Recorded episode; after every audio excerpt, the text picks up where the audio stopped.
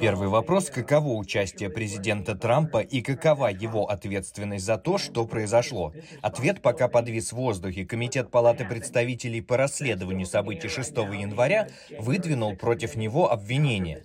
Кроме этого, на данный момент обвинения предъявлены 964 участникам штурма.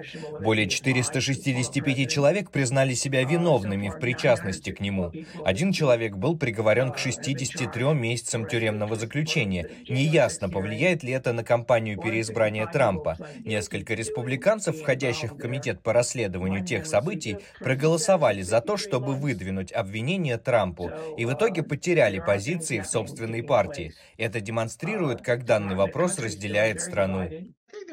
6 января бросает вызов самому фундаментальному пониманию, которое американцы всегда имели о нашей системе, восходящему к 1801 году, к первой мирной передаче власти от федералистов к первоначальным республиканцам Джефферсону и Мэдисону. То, что случилось с Трампом, это так радикально, так ново и так тревожно.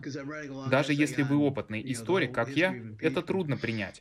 Это была попытка придумать какую-то сумасшедшую теорию о том, как президент может избежать признания результатов выборов, буквально основываясь на собственных заблуждениях. Эти заблуждения вызвали конспирологическую реакцию. Мне кажется, это был во всех смыслах преднамеренный, плохо спланированный переворот, который провалился. Я оптимист по натуре, и как бы я серьезно не относился к угрозе, я действительно думаю, что базовая стабильность политической системы все еще существует, но это была опасность.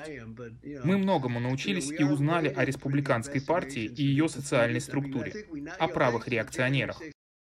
Пришло время забыть о том, что произошло два года назад. Жизни людей были поломаны за проступок, такой как взлом и проникновение. В некоторых случаях даже не было взлома. Нельзя задерживать и нарушать конституционные права американцев, как это происходит в ГУЛАГе округ Колумбия.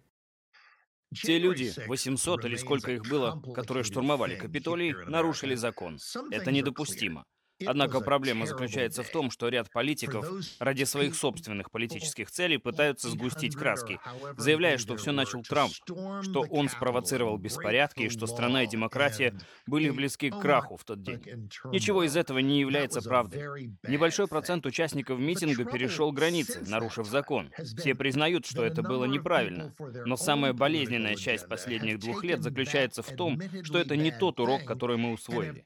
Вместо этого мы прошли через комитеты Конгресса и показания людей, которые отчаянно пытались очернить Трампа, тем самым не давая прийти к зрелому выводу. Я не знаю, должен ли он быть нашим лидером в будущем, но одно можно сказать наверняка. Нравится вам Трамп или нет, тот факт, что он снова баллотируется в президенты, означает, что он будет постоянно в заголовках новостей. А вместе с ним в заголовках будет оставаться и 6 января.